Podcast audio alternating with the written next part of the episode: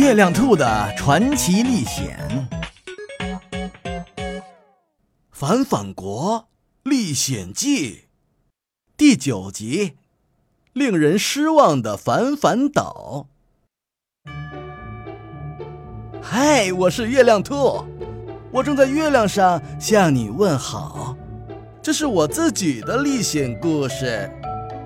我来到了奇特的反反岛，这里的一切都和我们的世界完全不一样。所以，一个叫酷多多的大老板派兵占领了凡凡岛，而我给这里的人们出了一个主意。现在，凡凡岛变得和世界其他地方没什么不一样了。第二天。太阳都爬得老高老高了，那些外来的有钱人和游客们才懒懒地从被窝里爬出来。他们把牙刷得白白的，把脸洗得干干净净的，兴致勃勃地开始新的一天的旅行。哦天哪，我这是到哪儿了？游客们发现街上飞驰着各种各样的汽车，房子都安静地躺在街道两旁，天上一条鱼也看不见，到处是海鸥。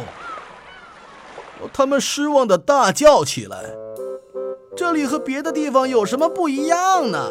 居然还不如香港有意思呢！我看还不如马尔代夫。这个反反国就是一个骗局。”大家一边抱怨着，一边收拾行李登上飞机。短短几个小时之内，游客们就都离开了，一个都没剩下。库多多老板也很快就不喜欢这里了，他命令所有的军队要在一个小时之内全部撤离。士兵们觉得很奇怪，为什么要撤离？出了什么事儿了？怎么回事？你们多待一分钟，我就要多支付很多钱养活你们。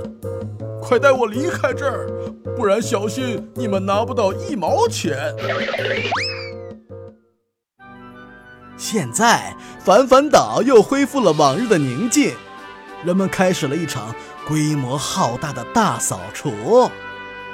他们把游客留下的废纸、易拉罐、果皮，还有那些难听的话。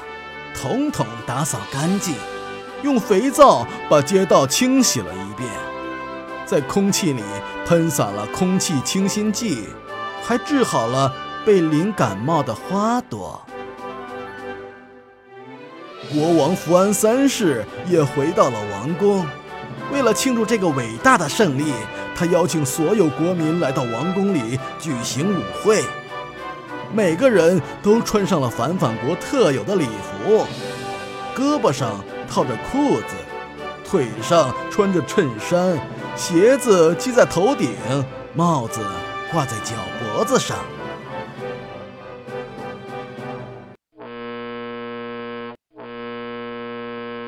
就在这时，我听见远处的海上传来一阵熟悉的汽笛声。啊，一定是那艘带我来的轮船。我想是时候该离开了。我告别了国王浩浩，浩浩的爷爷奶奶，跑到海边，找到了一头正在往海里跑的骆驼，请他带我去追那艘轮船。当我回到船上，船长奇怪地看着我。哎，我有好多天没看见你了，你去哪儿了？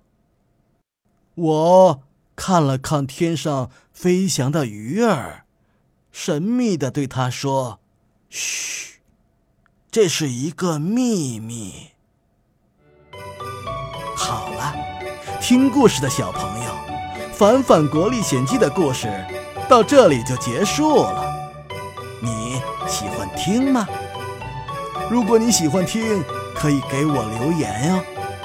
你的话一定会被那个宇宙里最最美丽的六边形的人造卫星带到我这里。对我来说，那是多么珍贵的留言呀！